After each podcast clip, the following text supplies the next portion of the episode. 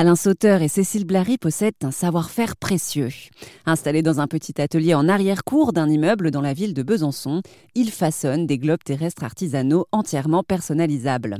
Cécile Blary nous fait visiter son atelier qui s'appelle Globe Sauteur et compagnie. On va commencer par la pièce qui est tout au fond, là où on démarre le plâtre. Alain donc, a tout réinventé. Donc on a quatre euh, tailles de globes. On a du 21 cm, qui est à peu près la taille d'un ballon de handball, du 32 cm, qui est le globe classique qu'on a tous eu qui s'allume euh, super sympa quand on est collégien. Et puis on a 50 cm qui commence déjà à être plus gros et 80 cm de diamètre qui est très très gros. Et euh, on travaille avec euh, un moule qui est aussi fait en plâtre et, on a un outil qui va nous permettre de, quand on va poser du plâtre sur notre moule, on va, on va le poser et on va l'armer. Ça s'appelle du staff en fait, c'est le mot technique pour dire que c'est du traînage. Et quand on aura mis notre plâtre sur notre moule comme ça, on vient poser notre outil. Et là, c'est un couteau qui est complètement, qui a, vraiment l'arc de cercle parfait. Et on traîne comme ça, et on rajoute du plâtre, et au fur et à mesure, on a notre demi-bol. Du coup, on a des, sortes de saladiers, vous voyez, comme ça. Voilà, qui ont à peu près un centimètre, un petit centimètre d'épaisseur. Donc le globe est creux. Donc ils nous en font deux pour mettre pour obtenir une sphère parfaite. Notre sphère, il faut vraiment qu'elle soit parfaite parce que euh, on est euh, sur euh, un problème mathématique. C'est si on ne fait pas un globe parfait, on va avoir des écarts de millimètres qui se multiplient par le, chiffre pi, par 3,14. Et, et après, on ne fait plus notre tour du monde correctement si notre globe n'est pas parfaitement rond. Donc là, c'est un challenge. Quoi. Donc là, c'est la partie vraiment du démarrage, démarrage du, du monde. D'accord. On a aussi cette pièce euh, où moi je vais rarement, parce que c'est vraiment la partie euh, qu'Alain euh, a gardée complètement de savoir-faire, c'est l'ébénisterie. C'est lui qui conçoit et qui fabrique tous les supports de nos globes en bois, avec du bois qui vient du pas très loin, du, Jura. On vraiment, on essaye de faire très très local. Ici c'est plus notre showroom, donc on présente nos globes. Donc comme je vous disais, il y a quatre tailles.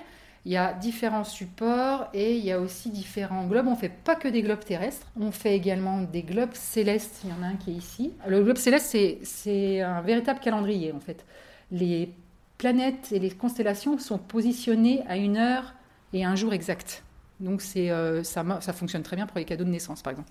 C'est un globe qui représente le ciel? Oui, en fait, oui, les constellations. Et les globes célestes, Alain m'expliquait qu'ils sont apparus avant les globes terrestres les, gens avaient besoin de se repérer euh, par rapport au ciel et aux étoiles. Et après, ils allaient, ils allaient ensemble. Quand, euh, quand les, puissants voulaient un globe terrestre, on faisait le globe céleste avec. Ils allaient euh, par paire. Ensuite, on fait, bah, on fait la Lune. Là, vous avez, et là, du coup, on peut voir la face cachée qu'on ne voit jamais sinon. Et puis, on a eu une commande un peu particulière il y a deux ans maintenant du Château Royal d'Amboise, qui, dans le cadre d'une exposition sur les grands voyageurs du XVIe siècle, euh, nous ont commandé un globe, euh, pour le coup, bah, beaucoup plus historique. Et on a redessiné la carte et on a refait un globe euh, pour le château royal d'Amboise qui est, qui est dans la chambre de François Ier là-bas. Nous, on en a un deuxième là parce qu'on avait fait des choix de coloris pour qu'il puisse choisir. Donc voilà. Donc c'est un globe qui représente l'époque. Le monde tel qu'il le savait. Alors il y a des choses qui sont un peu surprenantes. Par exemple, bah, par exemple tout ce qui est bassin méditerranéen, on connaissait quand même beaucoup de choses puisque le commerce se faisait. Donc là, on se repère complètement, on, comprend, on reconnaît les, pays, etc. En revanche, il y a des choses complètement folles. Par exemple, l'Afrique, on, aurait pu la traverser complètement en bateau. Il y a des énormes fleuves, des voilà, donc ça c'est complètement un peu fantasque. Alors ce qui est fantasque aussi, c'est qu'il y a plein plein d'îles qui n'existent pas forcément. Et puis alors on voit bien que l'Amérique du Sud n'a pas été encore vraiment explorée. Elle ressemble plus à une patate qu'à l'Amérique du Sud. Et puis on n'a pas l'Australie par exemple parce qu'elle n'a pas été découverte encore. On termine par une étape de vernis. On met trois couches de vernis sur nos globes pour le protéger euh, déjà des UV etc. C'est euh, un vernis marin qu'on met dessus. Et puis pour pouvoir les manipuler. Nous on souhaite que les gens puissent les prendre la plupart du temps, à part quand ils sont gros, quand c'est les gros, mais jusqu'aux 32 cm. L'idée c'est qu'on puisse euh, les, porter et ils sont un petit peu lourds parce qu'ils sont en plâtre et on sent un peu cette inertie, ce poids de la terre quand on les a entre les mains. Et ça, c'est plutôt chouette.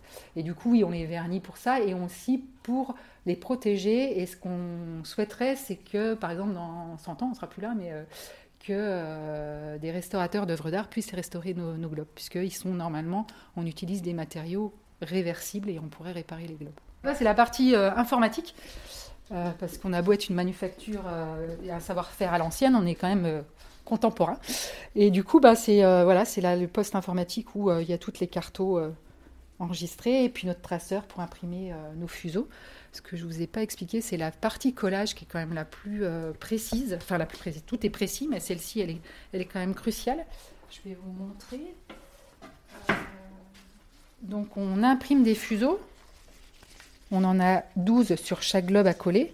Donc il faut être extrêmement précis puisque le dernier fuseau qu'on colle, il faut qu'il soit parfaitement ajusté au tout premier et à l'avant-dernier pour finir notre tour du monde.